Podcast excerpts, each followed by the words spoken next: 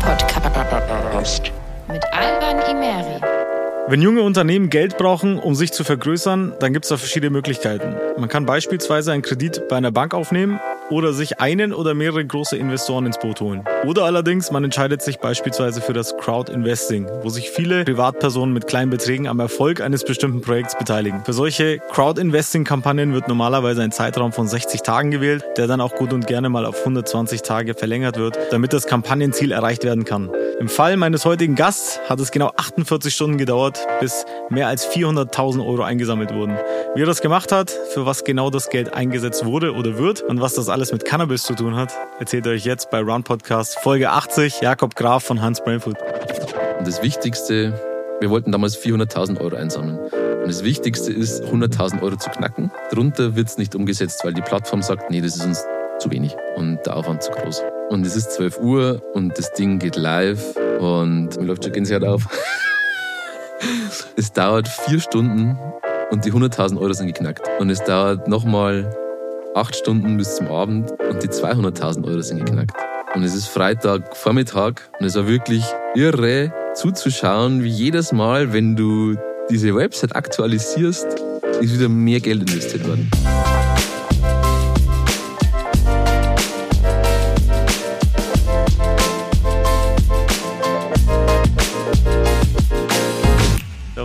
Servus. Hi, grüß dich, Hey. Alban. War alles, hat alles gestimmt jetzt gerade in diesem Äh, Intro. War alles korrekt, ja, genau. Ich bin begeistert über die Recherche.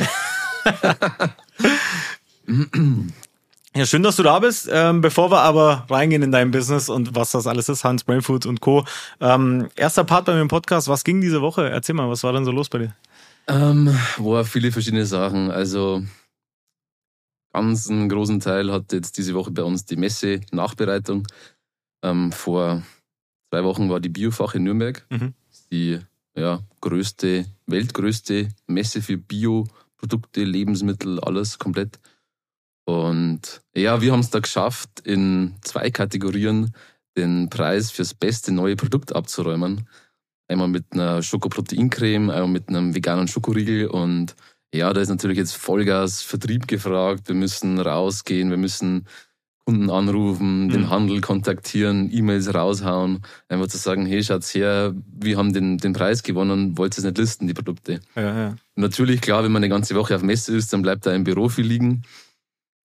Ähm, ja, also das hat auf jeden Fall viel Platz eingenommen. Wer, wer zeichnet solche Preise aus oder was, was war das für ein Contest? Ja, das war, ähm, also die Biofach, ähm, das ist ein Publikumspreis. Das heißt, ähm, ja, jeder Besucher hat, hat, kann da abstimmen. Und es gibt da eine Halle, da sind in wirklich meterweise aufgereiht hunderte Neuprodukte. Als Hersteller musst du dich auch anmelden. Also es ist nicht einfach so, dass das irgendwie pff, gesucht wird danach, sondern Okay, du musst dich ja vor deiner Messeteilnahme anmelden. Und ja, dann haben die Leute, die auf der Messe sind, das Publikum die Chance, sich auszusuchen, welche, ja, was das beste neue Produkt ist. Und Okay, du hast dann ja. so einen Zettel mit acht Kategorien.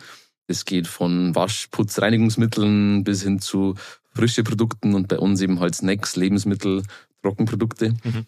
Und da wird dann abgestimmt. Und der mit den meisten Stimmen, der gewinnt. Ja, geil. Glückwunsch. Ja, Ja, ansonsten jetzt, äh, was ging diese Woche so? Ich habe einen äh, interessanten äh, Artikel gelesen zum Thema Sportmotivation. Ähm, viele kennen das ja, ne? Vor allem jetzt gerade. Äh, Ja. Man tut sich manchmal ein bisschen schwer, vor allem wenn es so warm ist, ne? so Disziplin äh, durchzuhalten. Du bist ja recht fit, ne? Und ich verfolge dir auch auf Instagram. Ich sehe, dass du immer fleißig trainierst. Und dann äh, war irgendwie der Titel Studie beweist, wie du dich selbst austricksen kannst und wie du ständig motiviert bist Okay. und so weiter. Habe ich erst einen ellenlangen Beitrag gelesen. Und jetzt kannst du das Fazit mal selber lesen hier. Fazit des Artikels. Wer regelmäßig trainiert, hat mehr Motivation zum Sport machen. geil. Ja, danke. Ähm, next Level.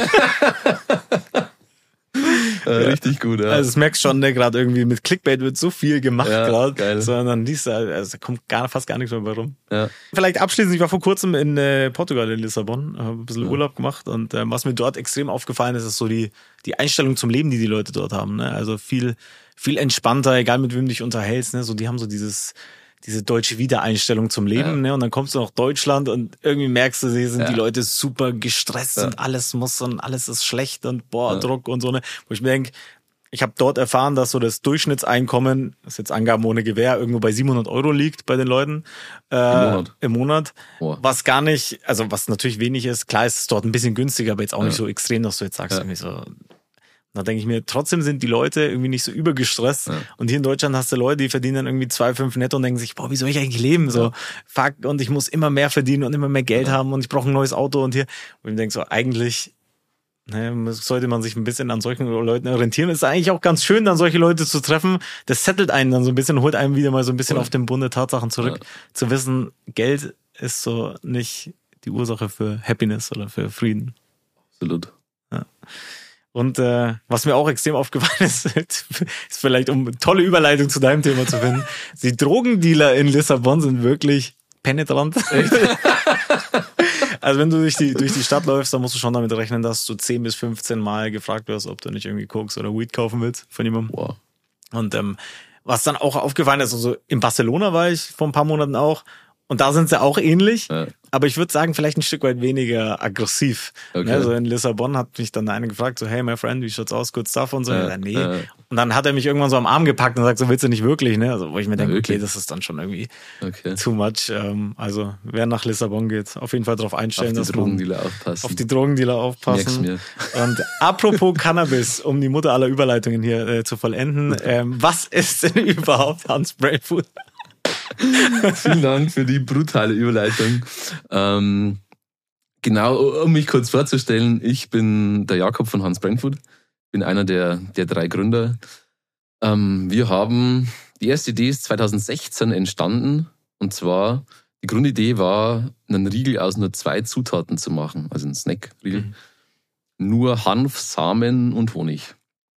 Inzwischen ähm, machen wir alle möglichen natürlichen Snacks, Lebensmittel ähm, aus Hanfsamen, mit Hanfsamen ähm, und machen auch CBD-Produkte.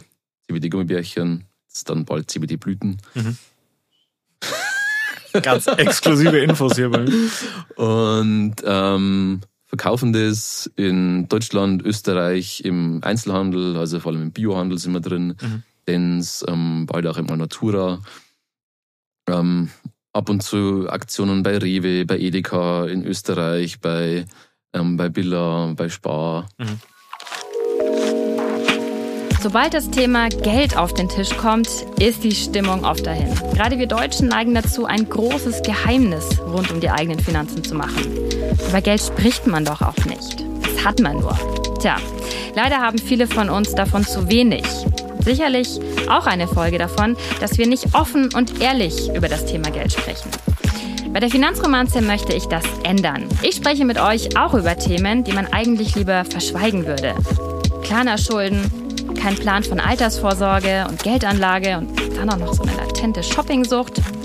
Nichts, wofür man sich schämen muss und erst recht nichts, was sich nicht wieder gerade biegen lassen würde.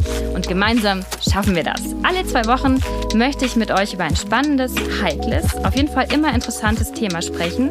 Ab und zu auch gerne mit Gästen. Und vielleicht funkt es ja dann endlich mal so richtig zwischen unserem Geld und uns. Hört doch gerne mal rein in die Finanzromanze, den neuen Podcast von Run.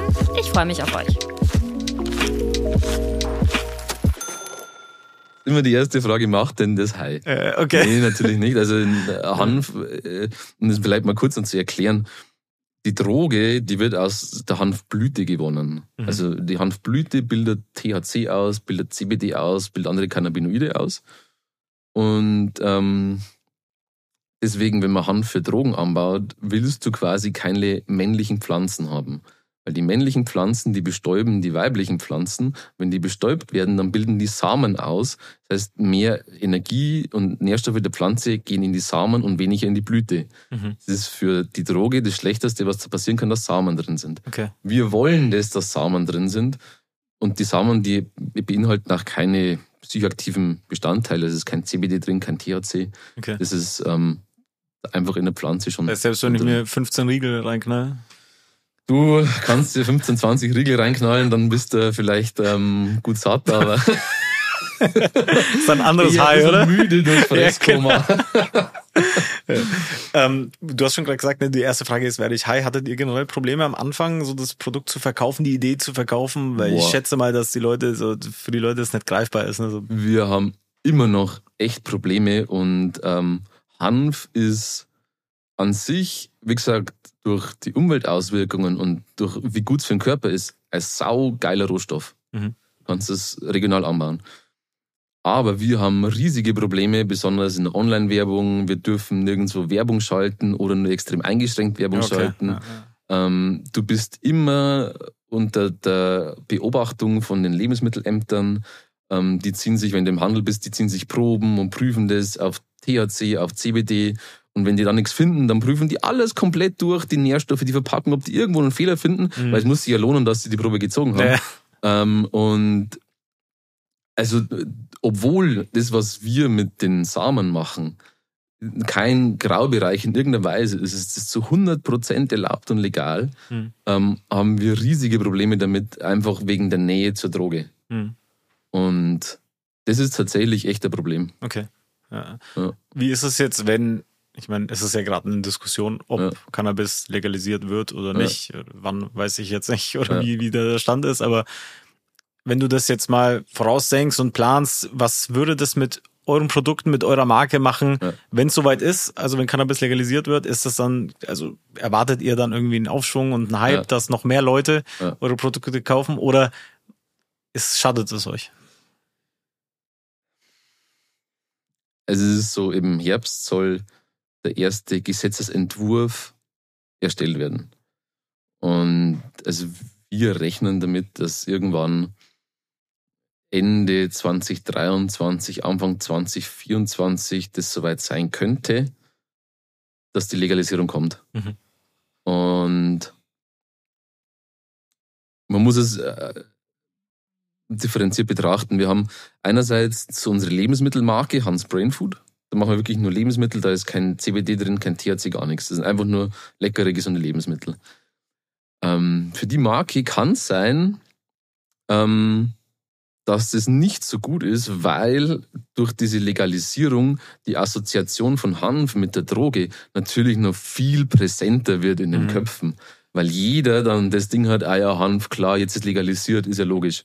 Ist ja, also, ist ja, Ja, ja. irgendeine Droge. Ja. Obwohl es ja eben nicht so ist. Ähm, also für die Lebensmittelseite ist es, wird es wahrscheinlich dann schwieriger werden, das den Leuten klar zu machen oder man muss es sich besser überlegen, wie man das klar macht, dass das hier keine Droge ist und das hier ein gesundes Lebensmittel ist. Auf der anderen Seite planen wir natürlich schon damit und überlegen, was können wir machen mit der Legalisierung. Ähm, wir haben das ganze Netzwerk, wir haben das ganze Know-how aus der Lebensmittelherstellung, können wir vielleicht Lebensmittel mit THC produzieren Mhm. und einer anderen Marke natürlich, klar, weil es wieder ein ganz anderes Konzept ist. Ja, ja. Und ähm, das ist dann wieder spannend. Also es gibt für und wieder für uns, für die Firma. Ja, ja. Ich privat bin der Meinung, dass die Cannabis-Legalisierung absolut über, überfällig ist. Hm, hm.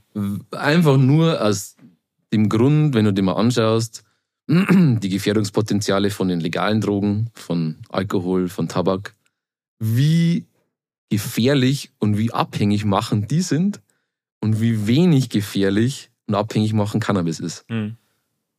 Und das hat sich bei mir, ich habe das nie verstanden, warum das eine legal ist, also aus dieser rationalen Betrachtung, Ja, ja. und das andere verboten ist. Natürlich historisch und so weiter, klar. Aber rational, wenn du jetzt hergehst und sagst, was soll ich verbieten? Alkohol oder Cannabis? Dann gibt es keine Diskussion und keine Frage für mich. Ja, ja. Sehe ich, äh, sehe ich tatsächlich ähnlich. Ich glaube, dass wir auch auf den, über den Punkt schon lange hinaus sind. Äh, ne, ich meine, wenn man sagt, das ist ja keine, keine Präventivmaßnahme mehr. Ich meine, Nee. schau dir mal den Cannabiskonsum an. Das Einzige, was passiert, ist, dass äh, du die Qualität hochschraubst. Ne, dass du weggehst hoch. von irgendwelchen Hinterzimmer, Hinterzimmer-Deals mit irgendwelchen Dealern, Ja. die das halt sonst irgendwo herhaben und dann halt weißt, ne, das ist, Ja. so kann, dann kannst du ich, also endlich mal Qualität da reinbringen. Ne, weil ich glaube, ist es- natürlich, ähm, also das Argument wiegt für mich schon auch, dass man diese, den Sumpf austrocknet. Hm. Dass du sagst, diese ganzen illegalen Bezugswege, äh, die, die ganzen Sachen, die da passieren, die trocknest du aus. Funktioniert natürlich nur, wenn ähm, die Legalisierung dann so gestaltet ist, dass es für die Unternehmen, die das produzieren, nicht irre teuer wird. Weil wenn du dann x äh, Regulierungen hast, natürlich kommen Steuern drauf, ein Dealer mhm. zahlt keine Steuern, mhm. ähm, ein Dealer zahlt keine Lohnnebenkosten, diese ganzen Sachen. Ähm, es kann ja sein, dass das legale Gras dann wesentlich teurer wird als das illegale. Und dann trocknest du ja nichts aus, sondern ja, dann hast du ja nur die Leute, die sich das gute Gras leisten können. Und aber ganz viele werden trotzdem noch zum ja, Dealer gehen, ja, wenn das da bloß die Hälfte kostet. Also muss man differenziert betrachten. Ist kein simples Thema zu sagen, klar, es ist ganz logisch und ganz einfach, was wir machen, sondern es gibt da so viele Faktoren, die damit reinspielen. Aber so äh, allgemein bin ich absolut dafür, ja. Das ist natürlich klar, ne? Ich meine, wenn der Preis so hoch ist, dann hat der Dealer trotzdem noch Arbeit, auch nach der Legalisierung. Ja, sicher. Das Cannabis. ähm, wieder zurück zu, zu Hans Brandfood. Nimm uns mal mit durch äh, euren Wachstum, würde ich jetzt mal sagen. Wobei, lasst uns erstmal mit der Story starten, die ich am Anfang mal rausposaunt habe hier. Über 400.000, du hast es im genau. Vorgespräch kurz mal gesagt, ja. ich glaube knapp 440.000 Euro in ja. 48 Stunden. Ja. Wie sammelt man in 48 Stunden so eine Wahnsinnssumme? Ja, dann, wie du schon in der Anmoderation gesagt hast, du hast verschiedene Möglichkeiten, Geld einzusammeln für dein Startup. Ähm, wir hatten dann schon einen Bankkredit ähm, und Bank ist einerseits cool. Du zahlst relativ wenig Zinsen. Am besten hast du so einen geförderten Kredit von der KfW oder LFA. Ähm, aber wenn irgendwas in den Zahlen der Bank nicht passt, dann können die ja mal schnell sagen, hey, ähm, wir brauchen jetzt eine Nachbesicherung, hast du ja. irgendwie Eigentumswohnung, die du besichern willst für den Kredit. Du stehst immer mit deinem kompletten persönlichen Vermögen, haftest du für den Kredit. Also wenn du ein Problem hast, wenn du in, in, in die Insolvenz rutscht, dann musst du das zu 100% komplett selber abstottern. Und das ist natürlich schon ein Druck auch. Und ähm, du kannst einen Investor mit reinholen. Investor bringt zwar das Geld mit und du musst nicht für das Geld haften, aber dadurch, dass das Geld von einem Investor ist, will der immer mitreden. Das mhm. heißt, du hast dann immer, bis der wieder rausgeht nach drei bis fünf Jahren, einen Dritten am Tisch sitzen, der dir vorschreibt, was du zu tun und zu lassen hast. Und für mich war es immer extrem wichtig, in der Selbstständigkeit auch selbstständig zu sein. Und ich wollte ja keinen Chef haben. Mhm. Ähm, und Investor ist so ein bisschen schon sowas wie der sagt dir, wo es lang geht. Okay. Auch wenn der nur Minderheitenanteile hat, aber oft ist es vertraglich geregelt, dass die Mitspracherechte haben. Mhm. Und dann haben wir zu dem Zeitpunkt gesagt, nee, das kommt für uns nicht in Frage. Ja, und dann ist das einzig Logische, was man bleibt, das Crowdinvesting. Mhm. Und das funktioniert so, ähm, du hast quasi viele Kleinanleger, die investieren da Beträge ab 500 Euro aufwärts. Die größten waren dann bei uns so 10.000, 15.000. Okay. Ähm, und im Gegensatz zum Crowdfunding, wo einfach nur das eine einmalige Transaktion ist, du unterstützt uns, du zahlst 50 Euro für ein Riegelpaket, nach zwei Monaten kriegst du das Riegelpaket. Beim Crowdinvesting investieren wirklich die Leute in deine Firma mhm. und werden vertraglich am Erfolg beteiligt. Okay. Das heißt, wenn ähm, die Firma jetzt sehr gut läuft, wenn wir Gewinne erwirtschaften, kriegen die einen Anteil an den Gewinnen und besonders ist es natürlich darauf abgezielt auf den Exit. Also wenn wir die Firma mal verkaufen, dann bekommen die Investoren ja, einen Teil von dem Verkaufserlös. Mhm, mh. Wenn du, ja, wenn du es ganz grob, wenn du sagst, du hast jetzt eine Firma, die ist eine Million wert, dann investieren Leute für 100.000 Euro, sind ähm, dann 10 Prozent. Und in ein paar Jahren ist die 10 Millionen wert, dann kriegen die 10 Prozent von den 10 Millionen. Also ja. die 100.000 steigen auf eine Million. Also quasi wie Aktien halt. Ne? So ähnlich, ja. genau. Ja. Bloß natürlich mit ähm, einer tendenziell höheren Chance auf Vervielfachung. Mhm. Aber wie es immer ist, wenn die Chancen groß sind, ist das Risiko auch groß. Risiko von Totalverlust. Ja, Hast du bei Aktien auch, schau der Wirecard an. Äh, ich glaube, das, können grad, ich glaub, das können gerade viele schmerzvoll nachempfinden. Ne? Ja, so das bei nur weil eine Aktie nur weil ein Unternehmen groß ist, heißt nicht, dass das Risiko nicht null ist ich glaube, dass vor allem dann das Risiko, also was heißt das Risiko, aber die Chancen relativ gering sind, wenn jemand schon groß ist, ne? Weil wie sehr wollen solche großen Firmen noch, noch wachsen? Ne? Und ja. ich glaube, wenn du in ein Startup investierst und die Idee gut ist, ja. dann äh, glaube ich, sind die Chancen da recht, ja. recht hoch. Und ich glaube, an sich sollte man da ähm, ich habe mal einen schlauen Satz gehört von Shaquille O'Neal, falls du den kennst, ein ja, Basketballspieler. der hat mal gesagt, weil der ist ja auch mittlerweile heftig investiert Brutal, in alle möglichen. Der hat mal gesagt, so, ähm, er investiert nach der Idee, hilft dieses Produkt irgendwelchen Menschen weiter, löst es irgendein Problem. Ja. Und wenn du nach dieser Idee investierst, dann. er, hat dann viel bessere Returns irgendwie Ja, gesehen. Ja, genau. Ja, genau. Und genau, aber das war so die Vorgeschichte Ja. zum Crowdinvesting. Genau. Ähm, und dann war das wirklich so, das dauert echt lange. Also wir haben da drei, vier Monate drauf hingearbeitet. Du musst ein Video produzieren. Das ist nicht mehr einfach so irgendwie ein bisschen Startup spielen, sondern das ist dann Verträge. Die müssen dann geprüft werden. Du musst zum Notar gehen, nochmal gewisse Dinge in der Gesellschaft selber wirklich finalisieren, fertig machen, Mhm. ähm, weil dann du wirklich dritte, externe Leute drin hast. Mhm. Und dann kannst du schwerer Dinge einfach so umgestalten. Ähm, und nach drei, vier Monaten Vorbereitung war es dann soweit. Es war ein Donnerstag. Es ist immer Donnerstag um 12 Uhr gehen die Kampagnen live. Mhm. Und wie du gesagt hast, es dauert normalerweise 60 Tage ist die Laufzeit. Und das Wichtigste, wir wollten damals 400.000 Euro einsammeln. Und das Wichtigste ist, 100.000 Euro zu knacken. Mhm. Drunter wird es nicht umgesetzt, weil die Plattform sagt, nee, das ist uns zu wenig Okay, ja. und der Aufwand zu groß.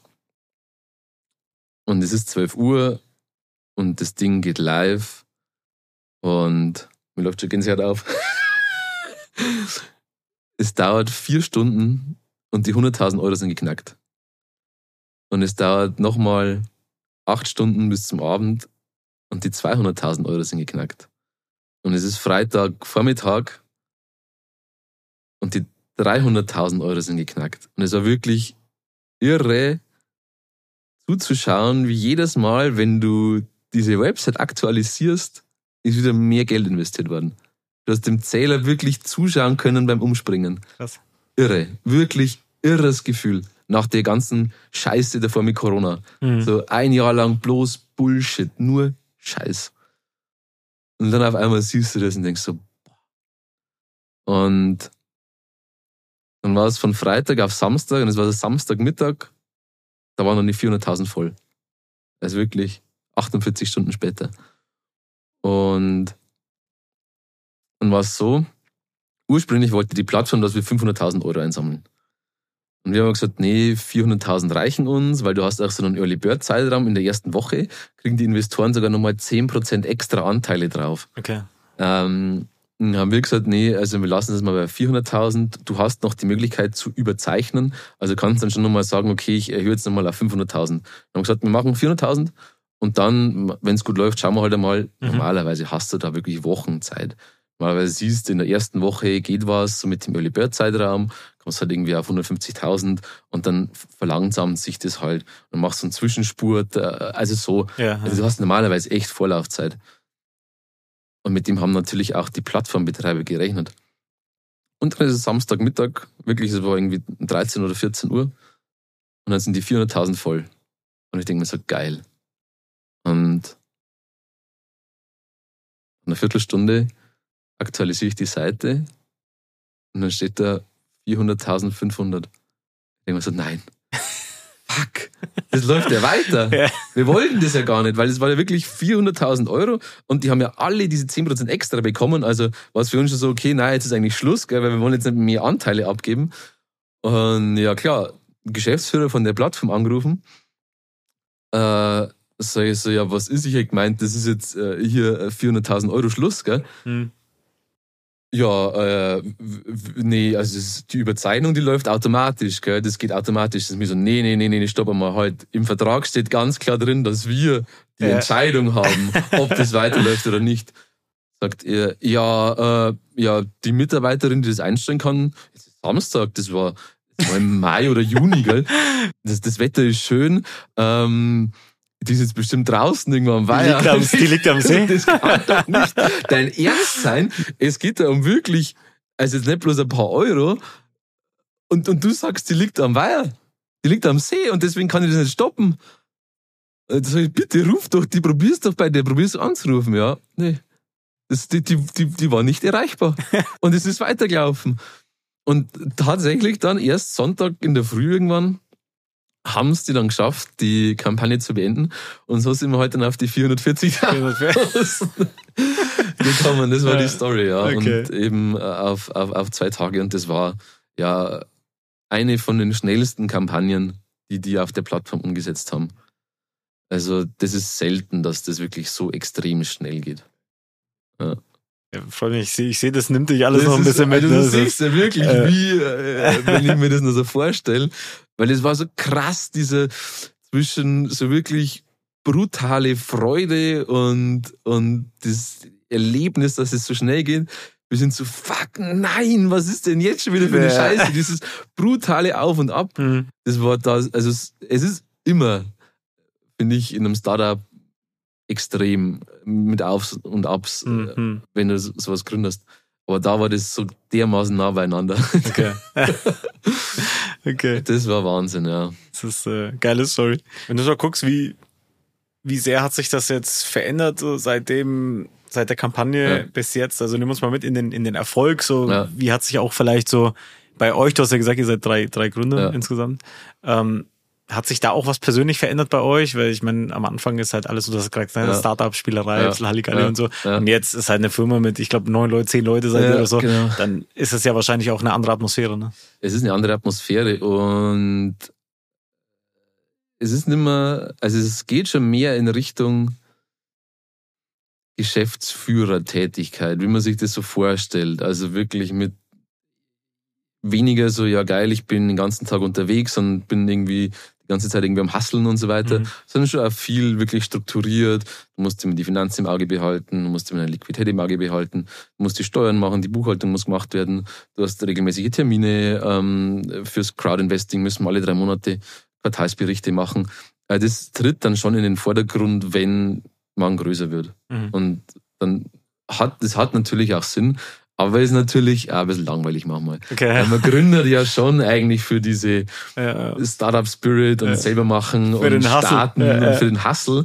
Und dann irgendwann sitzt halt da und hast den ganzen Tag nur irgendwelche Steuern, Geschichten und denkst so, fuck, nein.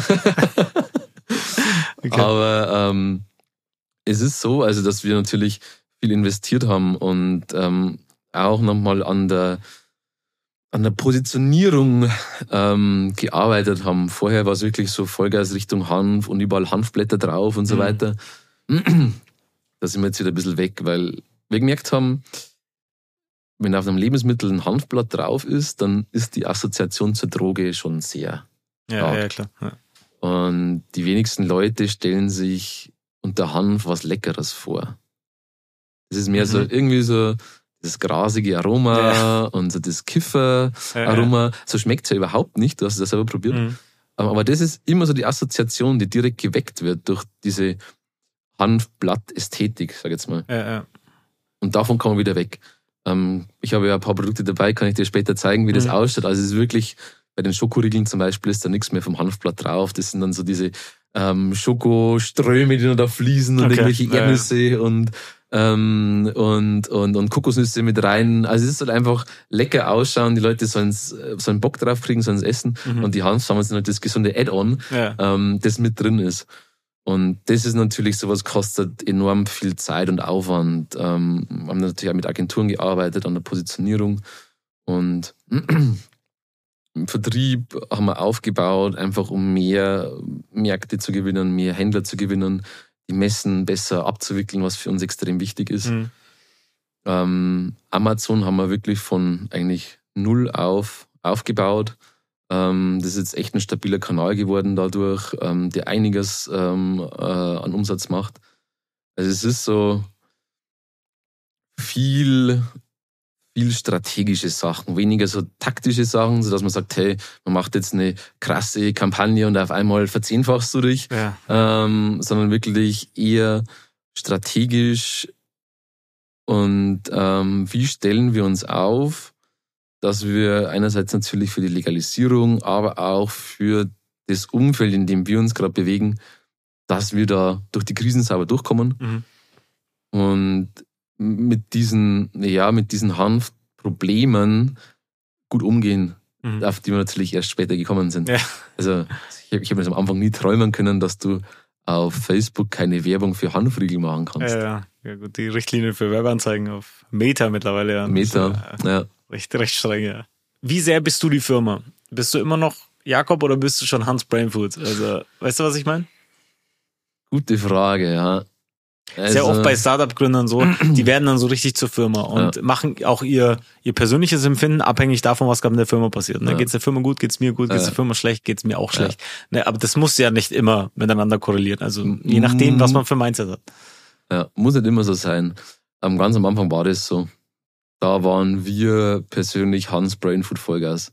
Und jeder Gewinn war wirklich so unglaublich krass. Hm und natürlich war auch jeder Verlust oder alles, was schlecht gelaufen ist, wirklich unglaublich krass. Also wirklich echte Achterbahnfahrt. Ja. Und irgendwann kommt schon der Punkt, wo man sich ein bisschen ähm, zurücknehmen muss, weil das hält sich nicht auf Dauer durch. Wenn du so, so da emotional drin steckst, mhm ähm, dann muss es dir wirklich auch einfach mal wurscht sein. Und du musst einfach mal drauf scheißen, wenn du eine schlechte Woche gehabt hast, jetzt ist Wochenende. Ich habe trotzdem meinen Spaß am Wochenende, ich gehe feiern oder ich mache ich, ich mach halt immer viel Sport und ähm, versuche dann schon, das mit Abstand zu betrachten. Okay. Ich bin schon immer noch Hans Brainfood, ähm, aber für mich persönlich ist es wichtig, weil ich will es ja auch noch länger machen. Wenn man das länger machen will, dann braucht es ein bisschen Abstand. Im Training dasselbe, wenn ich im Training jedes Mal, wenn ich einen schlechten Trainingstag habe, voll runterziehen lasse. Am Anfang war das so. Ja. Irgendwie vor zehn Jahren angefangen habe, da war das echt so, fuck, nein. Boah, scheiße, ich werde nie irgendwie Muskeln aufbauen, weil heute ist ein schlechter Tag, ja, ja Bullshit. Ja, ja, okay. Völliger Käse. Ja. Ähm, braucht man ein bisschen Distanz. Ja. Du sagst schon, ne, je mehr man wächst, desto weniger Kontrolle hat man ja auch irgendwie ja. darüber, was passiert. Ne? Wenn ja. du irgendwie noch einzelne Freelancer bist, dann hast du noch 100% in der Hand. Dann hast du auf einmal Crowd-Investing-Leute drin, dann vielleicht mal irgendeinen großen Investor. Und dann bespielst verschiedene Kanäle und dann bei euch ja sowieso eine so Cannabis-Legalisierung. Was macht das? Das ist ja völlig außerhalb deiner Kontrolle, was dann da abgeht. Absolut. Und ähm, äh, spannendes Zitat von, von unserem Bankberater, mit dem habe ich wie das Ganze mit Ukraine-Krieg losgegangen ist, einmal telefoniert. Ähm, hat er gesagt, ja, Herr Graf, Sie haben sich aber wirklich auch die allerbeste Zeit ausgesucht, um ein Unternehmen zu gründen und aufzubauen. Erst haben wir zwei Jahre lang weltweite Pandemie, jetzt haben wir Krieg in Europa mit irrer Inflation, ähm, Supply Chain Problemen. Also was kommt als nächstes? Ja. Und, und irgendwann auch einfach für dein, für dein eigenes mentales Wohlbefinden muss man sich einmal ein bisschen rausnehmen und muss man sagen, hey, wenn's schief geht, dann ist es so. Mhm. Und es ist nicht zu 100% meine Schuld, wenn es schief gehen sollte. Es ist einfach so. Am Anfang oder so, äh, Corona hat mich das schon persönlich ja echt belastet teilweise. Mhm. Inzwischen kann ich da auch schon mehr den Abstand wahren und sagen, hey, weißt du, das hilft mir nichts, wenn es mir jetzt schlecht geht, weil eigentlich muss es mir gut gehen, dass ich so gut wie möglich mit dem Unternehmen durch die Krise komme. Ja, ja. Wenn ich gestresst bin, dann kann ich nicht mehr klar denken. Hm. Also wenn ich zu gestresst bin. Bisschen Stress ist gut, ja. fokussiert. Sehe aus. Aber dauernder Stress und dauernd unter Druck, das vernebelt dir den Kopf und du hm. siehst nur noch, du hast nur noch Scheuklappen, ja, ja. du hast nur noch schwarz-weiß, du siehst nur noch überall das, was schlecht läuft. Aber eigentlich müsstest du schauen, dass du möglichst gut drauf bist um das Positive zu sehen und da wirklich reinzugehen. Mhm. Und äh, so als Beispiel, also ähm, es hört sich jetzt vielleicht lustig an, aber wir machen jetzt gerade einfach auf was wir Bock haben. An Produkten, an, an Marketingaktionen. Und, und das funktioniert einfach. Und das läuft wesentlich besser, als wenn du irgendwie dich irgendwie verbiegen willst und verbiegen musst und weil du denkst so, ja, jetzt ist irgendwie das so und so und deswegen muss ich jetzt das so und so machen oder denkst du, hm, ja, äh, keine Ahnung. Also wir haben gesagt, uns ist es jetzt egal. Hm. Wenn es gut läuft, dann läuft es gut. Ja. Wenn es schlecht läuft, läuft schlecht. Aber wir machen jetzt auf das, was wir Bock haben, auf die Produkte, auf die wir Bock haben. Und das ist befreiend irgendwie. Ja. Weil du sagst, du machst einfach das, was du kannst, hart dafür arbeiten, kreativ sein, Gas geben. Aber hey, wenn es nicht läuft, so what? Geiles Mindset, umso besser, wenn es funktioniert.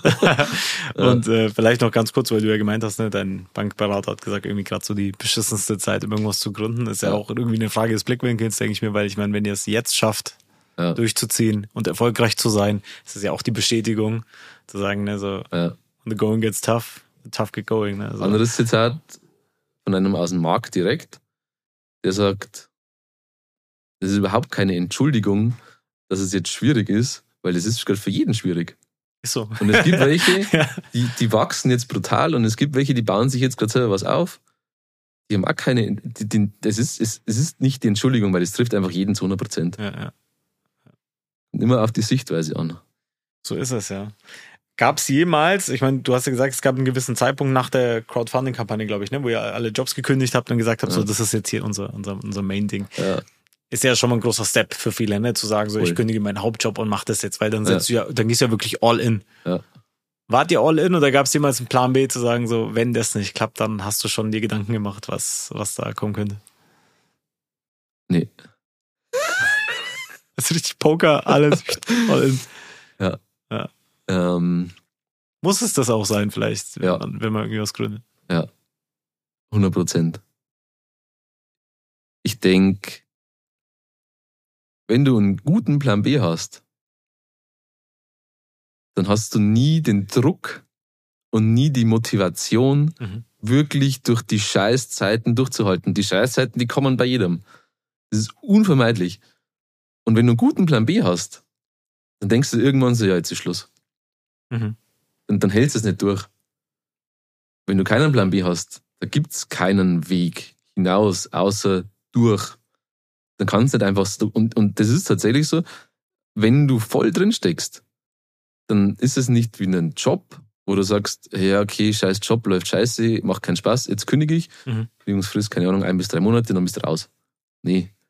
Wenn du Kredite hast, wenn du Investoren hast, wenn du Crowdinvesting hast, kannst du nicht einfach sagen, ich kündige jetzt. Kommst du jetzt nicht mehr so leicht raus. Weil du kannst es schon sagen, aber hey, ja. was sind die, dann, dann stehst du da mit 100.000, 200, 500.000 Euro Schulden. Mhm. Ist, das ist nicht die Alternative. Das heißt, der einzige Weg, aus einer Scheißsituation ist dann einfach nur durch. Mhm.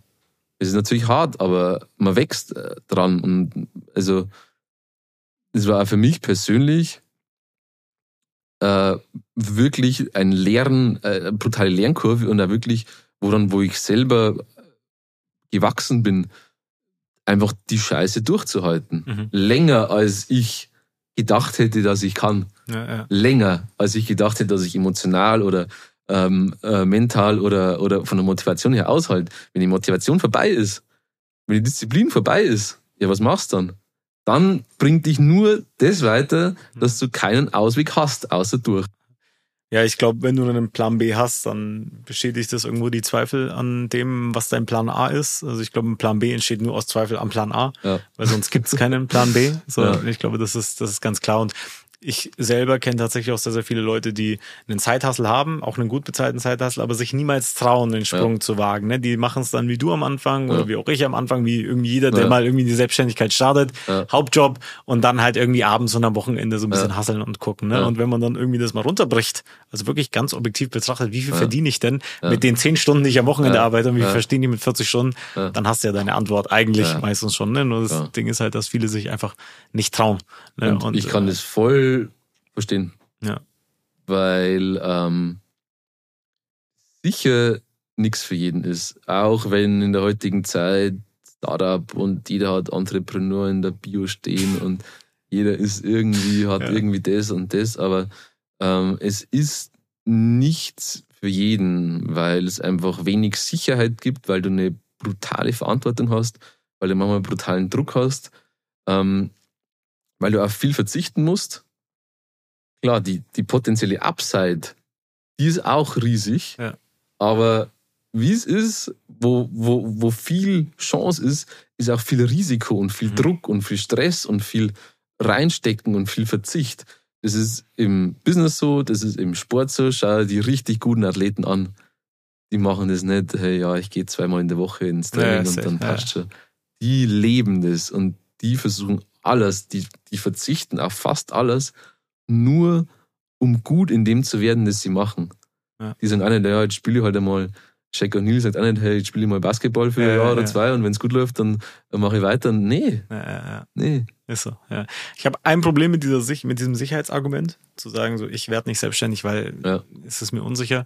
Wo hast du denn mehr Sicherheit? Wenn du dein komplettes Geschäft selber in der Hand hast und alles selber entscheiden kannst und machen kannst, oder da, wo du irgendwo angestellt bist. Und ich glaube, vor allem gerade merken viele, wie unsicher solche Zeiten sind. Da ist ein Krieg, da ist eine Pandemie, da ist ein irgendwas und dann bist du raus. Absolut. Ohne Begründung, Ja. Kündigung und fertig. Ne? Und dann stehen sie Absolut. da. Und genau da hat sich so dieses Sicherheitsargument für mich so ein bisschen geswitcht, ne? zu Ja. sagen, so wenn du selbstständig bist, klar gibt's auch da Scheißzeiten, ne? so, das Ja. ist ja ohne Frage.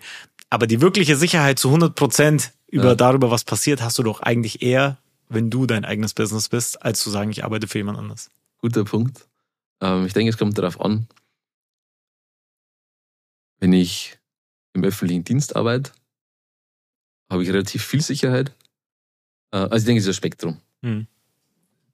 Es gibt sehr, sehr sichere Jobs mit natürlich wenig ähm, brutalen Wachstumsmöglichkeiten. Irgendwann ist einfach die Decke da. Ähm, öffentlicher Dienst, große Konzerne, sowas ist sehr sicher.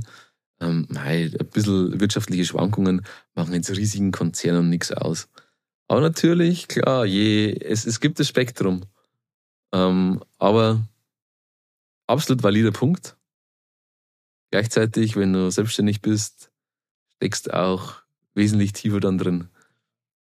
Je nachdem, wie man es mag, ne? Die meinen, Leute mögen halt, manche mögen Sicherheit und Ja. irgendwie 37-Stunden-Woche danach Schiff fallen lassen und ich lege mich an Weiher und die anderen haben Ja. halt Bock, irgendwie was voranzutreiben. Ist natürlich immer. Gibt ja also, beides. da, ist, freilich, da gibt's auch kein richtig und falsch. Ne? Ja. Also jetzt nicht denken, so alle, die hasseln 80 Stunden die Woche, sind jetzt irgendwie super krass und der Rest nicht. So ist Es halt. gibt ja, es gibt ja die, die ihre, ihr, ihr, ihren Job haben und dann sagen, hey, eigentlich ist es cool, ich, ich habe die Sicherheit Ja, ja, so in diesem Teil von meinem Leben, Ja.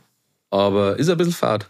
Und dann bauen wir trotzdem was auf nebenbei und das kann ja auch cool sein. Mhm, Zu sagen, ja, hey, okay, ich bin auf der einen Seite abgesichert, ich habe vielleicht, klar, ähm, kommt es auf die Lebenssituation, habe ich Familie, habe ich ein Haus, das abbezahlt werden muss, habe Ja. ich einen Autokredit, ähm, habe ich zwei Kinder, die in die Schule müssen und die was zum Essen brauchen, dann ist natürlich das Sicherheitsargument ein anderes, als wenn ich sage, hey, ich bin irgendwie jung und äh, dumm und kann, äh, ist nicht schlimm, wenn ich Ja, mal ein paar ja. Jahre meines Lebens irgendwie finanziell ähm, nicht gut dastehe, Ja. Ähm, weil ich habe immer nur Zeit. Das ist ein richtig guter Punkt. Also an alle, die das gerade anhören und sich denken, seid ihr noch jung und unverheiratet und keine Kids, dann ist jetzt die Zeit natürlich auch mit Kids und verheiratet. Ne? Und da habe ich noch viel mehr Respekt davor, weil da einfach noch wesentlich mehr dranhängt. Ja, das ist wahr. Das, Ja. das setzt du noch viel mehr aufs Spiel und ähm, aber natürlich ne, die Chance für alle, die jetzt vielleicht irgendwie gerade nach dem Ja. Studium fertig und irgendwie Bock haben, was zu machen. Beste Zeit. Ey, so weißt du, dann bist du in drei Jahren, vier Jahren da, hat nicht geklappt, was dann. So lieber bist du irgendwann mal so weit, Ja. dass du sagst, hey, ich habe das probiert, hat nicht geklappt, Ja. war aber witzig oder so, Ja. als du sagst, du sagst, Mensch, hätte ich doch nur damals gemacht, dann wäre ich jetzt. Da gibt es ein geiles Sprichwort ähm, bezüglich den Jobs: äh, either you learn or you earn. So entweder du, gut. du, du, du verdienst was, cool, oder Ja. du lernst was, cool. Also wenn, wenn du weder noch hast, ist schlecht. wenn du beides hast, ist am besten. Ja, ja. ja.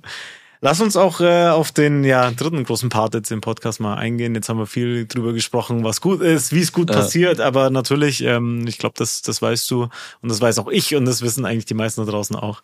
Ähm, kann äh, sowas auch mal schiefgehen, beziehungsweise Themen laufen mal nicht so, wie man das möchte.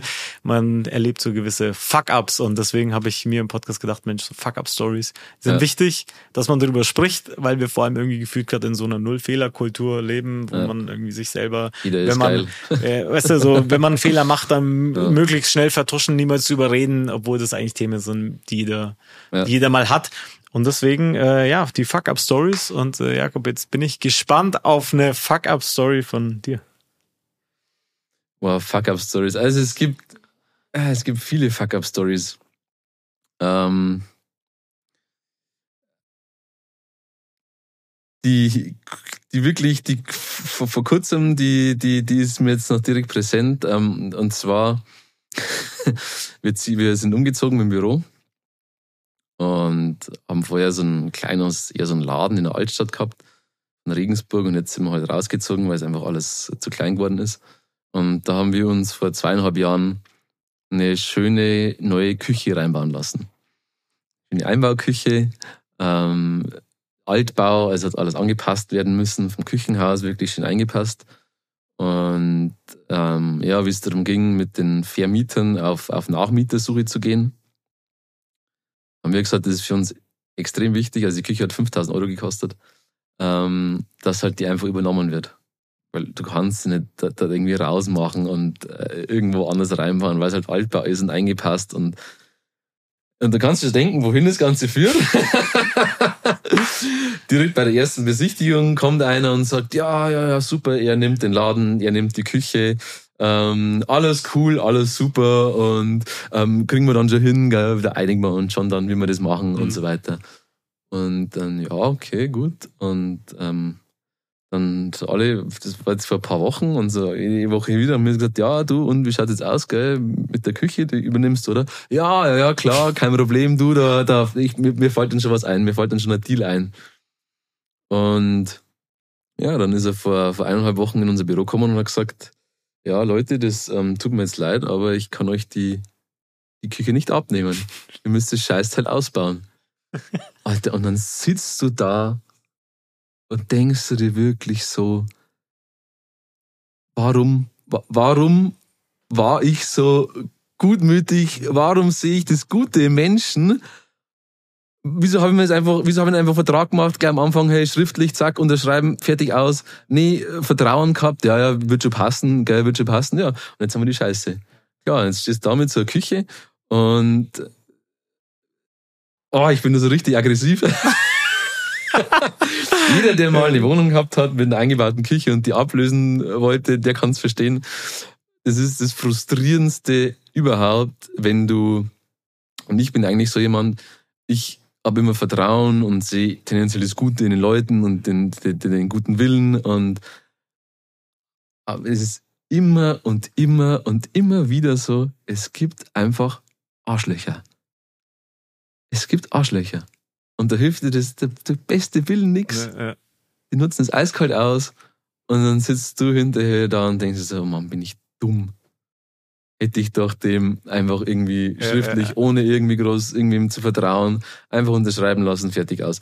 Und das ist uns oder mir auch schon öfters so gegangen. Und das ist äh, ein negativer Teil an der Selbstständigkeit und an den ganzen Gründen. Du wirst immer mit wirklichen Arschlöchern zu tun haben. Mhm.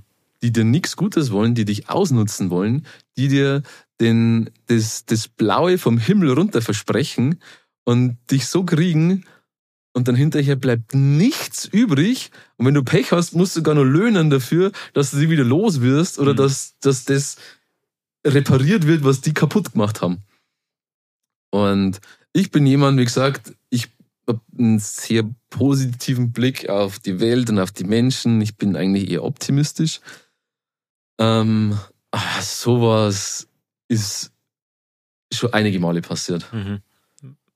Und das ist einfach immer so. Ich glaube, da ärgert man sich ein bisschen mehr über sich selber. Als und du über, ärgerst dich über die über, Typen, ja, aber eigentlich mehr über dich selber. Ja, ja, dass du irgendwie dir gedacht hast, so, Mann, lernst es nicht. Ja hast mal wieder irgendwie zu viel Vertrauen gehabt. Ich glaube, Vertrauen ist ja grundsätzlich, da wird mir jetzt jeder äh, zustimmen, ja keine schlechte Eigenschaft. Nee, ne? Es ist nee. eine gute Eigenschaft, wenn du es gut in Menschen siehst ja. und machst, aber vielleicht äh, so als Rat an alle, so eine gewisse Grundskepsis, glaube ich, ist ziemlich Ver gesund. Vertrauen ist gut, Kontrolle ist besser. Ich hasse den Spruch eigentlich wirklich. Ja, ja, äh, Gerade bezüglich von Mitarbeitern, weil ich Kontrolle eigentlich katastrophal finde. Mhm. Gleichzeitig ist es so, dass ähm, man gerade wenn man gründet und dann auch in, in dieser Position ist und da die Verantwortung hat, manchmal brauchst du es einfach. Manchmal geht es nicht anders und manchmal musst du einfach einen gewissen einen Paper Trail haben zum Beispiel, du brauchst gewisse Kontrollmechanismen, du musst den Leuten auf die Finger schauen, was machen die eigentlich. Ja, ja, ja. Nicht immer und nicht so micromanagen.